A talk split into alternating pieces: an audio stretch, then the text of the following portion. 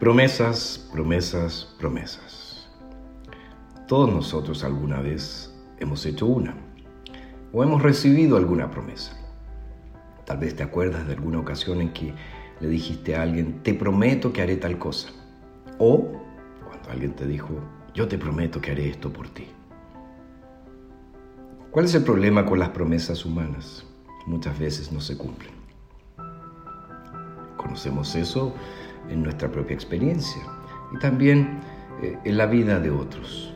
De hecho, no hay nada más triste que mirar los ojos de un niño cuando su padre o su madre le han prometido algo y eso no se cumple. Pablo, en su segunda carta a los Corintios, en el capítulo 1, verso 20, dice, porque todas las promesas de Dios son en Él sí, y por tanto, también por medio de Él decimos amén a Dios, para su gloria por medio nuestro.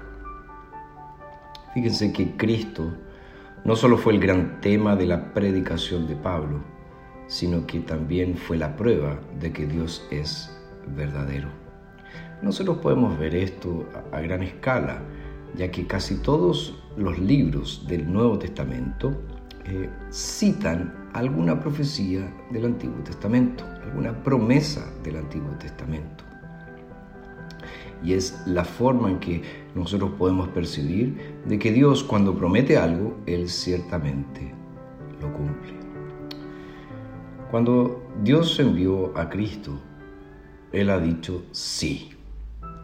Por lo tanto, es eh, completamente errado eh, caracterizar a la fe cristiana como algo negativo, porque en sí misma es algo profundamente positivo, es el sí de Dios.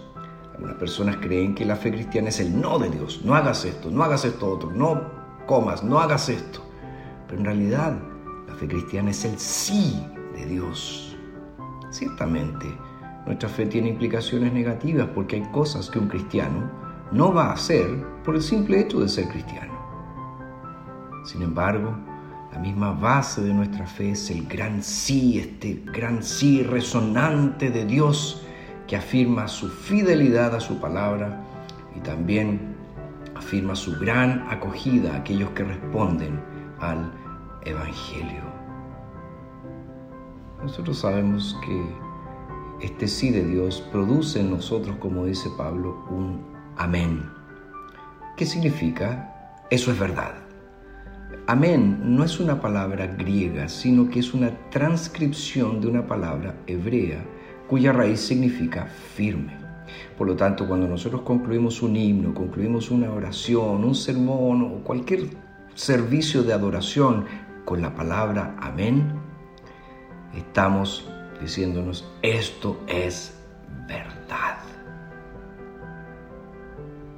Por lo tanto, amén es una respuesta de toda la vida a las promesas de Dios. Y es una palabra muy apropiada para darle gloria a Dios.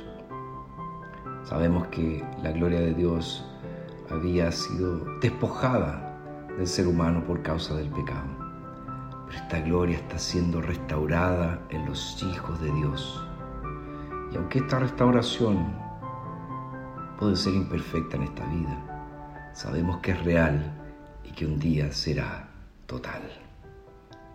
Las promesas de Dios son sí y amén en Cristo Jesús. Nunca olvidemos eso.